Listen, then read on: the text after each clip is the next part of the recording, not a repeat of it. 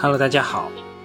可能因为最近部分所谓的核心资产股票持续下跌吧，不断刷新了几年内的股价新低，所以市场上出现了越来越多持有所谓的白马股爆仓的消息。这里就有位投资者写的帖子，名叫“别了，融创中国，别了，球友们”。这位投资者朋友在帖子里写道：“在五个多月前，我设定了总市值的止损线。”之所以这么做，是因为我借了很多钱，有些还不是银行的，我得保证信用不破产，而跌破止损线，我就无法还上钱了，也就是违约，信用这件事不再受我控制了。随着今天上午收盘前，融创中国新的一轮暴跌，已经彻底打穿了我的止损线，我麻木的打开软件，一键清仓，仅留下了无法交易的中国华融。眼角不自觉地泛起了泪花。实际上，我也没那么伤心，没那么痛苦。最难的时光，永远是下决定前的那段时间。真到了抉择那一刻，痛的已经麻木了。复兴国际和复兴医药陪伴我已经五年多的股票了，有些不舍。融创中国一点五倍的市盈率，地产界的招商银行，有些不舍。直到这一刻。我还是希望这两家公司未来可期，能够证明我曾经的眼光。这几年的我太需要这种肯定了，加油吧，郭广昌、孙宏斌。肯定有人会说，为何不坚持下去？说不定就反转了。我已经坚持很久了，对于加仓的决心和信心，不亚于大多数的球友。但此刻的情形已经不受自己控制了。我要守住最后的防线，个人信用比什么都重要。我要对得起借我钱的人。这一刻，我没想到来的这么快。原以为除非发生金融危机，不然主要持有的这两家公司比较难跌破止损线。毕竟一家市盈率为三倍，一家市盈率为七倍。可世事难料，人生无常，投资更加充满变化。在这轮内房股的暴跌之中。很多人错了，怕了，急了，我反倒是平静了。六年多前，我也经历过这种情形，有过之而无不及。那时的融创和恒大跌得更凶，可好像没那么惨。不同的是，上一次我迎来了恒大的绝地反击，这一次就像是等待着命运的宣判一样。很不幸，融创的走势结束了我的投资生涯。投资十四余年，客观的讲，我还是学到一些东西的。也许在有些人看来，很不屑我所认为学到的东西，但我真心感受到了自己的成长。说句老实话，我真心很佩服分享这篇帖子的投资者，他把自己的伤疤直接敞开了，让各位投资者来看。这位投资者在融创中国的持仓方面已经坚持了很久。对于加仓的信心和决心不亚于大多数的投资者，但为了守住个人的信用，只能做了清仓的动作。而这位投资者也绝不是我们想象中的愣头青，他的投资经历已经有十四余年，算是一名老股民了。但最终因为融创的持续大跌，结束了投资生涯。据这位投资者介绍，他的投资始于柳工和华南生物，精于格力电器。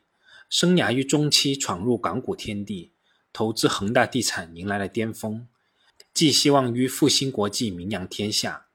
生涯末期不堪生活所累，迫切的期待东山再起，投机国联水产和新东方，感受到了切肤之痛，最终倒在了融创中国之下。十四年呐，怎么说也是我们这个市场里经验丰富的老兵，但最终。他倒在了这场并不算太大的遭遇战之中。除了上面说到的这位投资融创的老兵，也有好几位投资格力电器和平安、恒大等公司的战友也倒下了。比如这位朋友，其实他的 ID 我是挺熟悉的，他在雪球的 IT 名叫“格力团结打黑办”。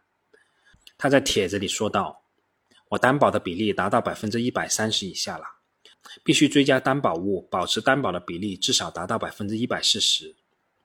但现在我已经身无分文了，我打电话给券商求情，还是不行，只有被动卖出一万多股。接下来如果格力电器继续暴跌，我还会继续被强平，直到毁灭，资不抵债。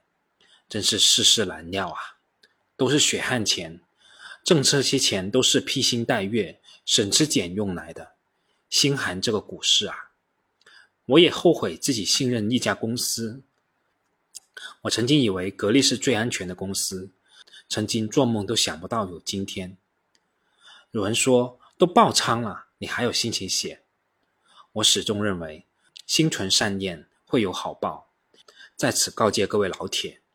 一定要远离杠杆，网络上都是落井下石的多，真心为你好的少。我曾想过，如果面临爆仓向大家求助，可能没有人会伸出援手。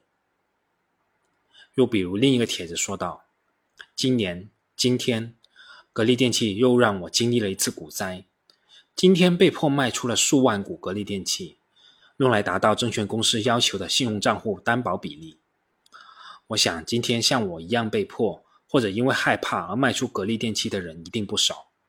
明天还能坚持下去吗？我是绝不投降的。要看看这些险恶的资本还有多少钱可以继续砸盘。说真的，看完这些，我心里真的挺难受的，忍不住长叹一声。我真的难以想象，我自己如果经历这一切，该如何自处。我还有机会东山再起吗？我是不是就会变成一个自暴自弃的糟老头子呢？查理芒格曾经说过：“要是知道我将来会死在哪里，那我将永远不会去那个地方。”巴老也曾经提出过一个思想实验，他说：“六个弹孔的左轮手枪里面只有一颗子弹，让你对着自己的脑袋开枪，给一百万美元，你干吗？如果这把手枪有一百个弹孔？”里面只有一颗子弹，对着脑袋开枪，一枪给你一百万美元，你干吗？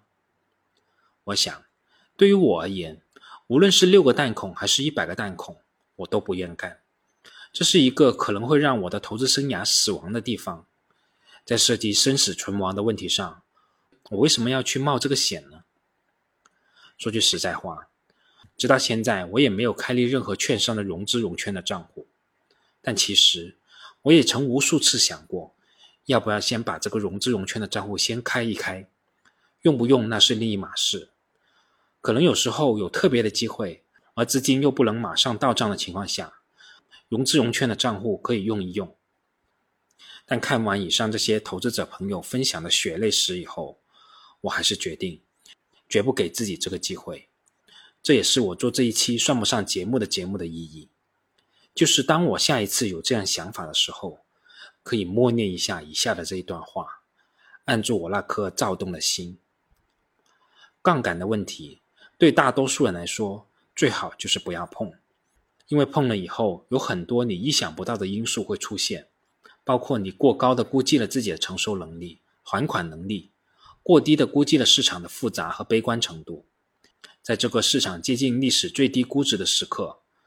稍微挪用一下未来一至两年的现金流，以捕捉这个时间窗口，是一个合理的选择。但从长期来看，所谓的下不为例，基本上都不大可能。只要这次尝到了甜头，思维的深处就会把杠杆作为永远的选项之一。未来在某个艰难的时刻，或者在你眼中是黄金满地的时候，很难不再次打这个主意。那个时候是凶还是福，就不知道了。所以，坦率的讲，严格控制杠杆的比例，并且只有在极端悲观的区域下用一用，其实能带来的超额收益并不会那么大。而凶猛的高杠杆虽然在超额收益上立竿见影，但就会让我们自己立刻暴露在突然死亡的极度脆弱的状态下。这两者之间完美的平衡是不存在的。从更长期的角度来看，杠杆成为一种习惯或者经常性的选项。本身就是让人生的风险上升数个数量级的行为，所以这个问题要看站在哪一个层面来看。在具体的某个案例或者在当前的情况下，我可能会认为用上杠杆没有问题。但把这一切放在人生的风险级别的层面和长期投资的层面，扫清一切可能危及持续性和高预期性的层面来看，就是另外一种结论了。好啦，这次就这么多，我们下次再见吧。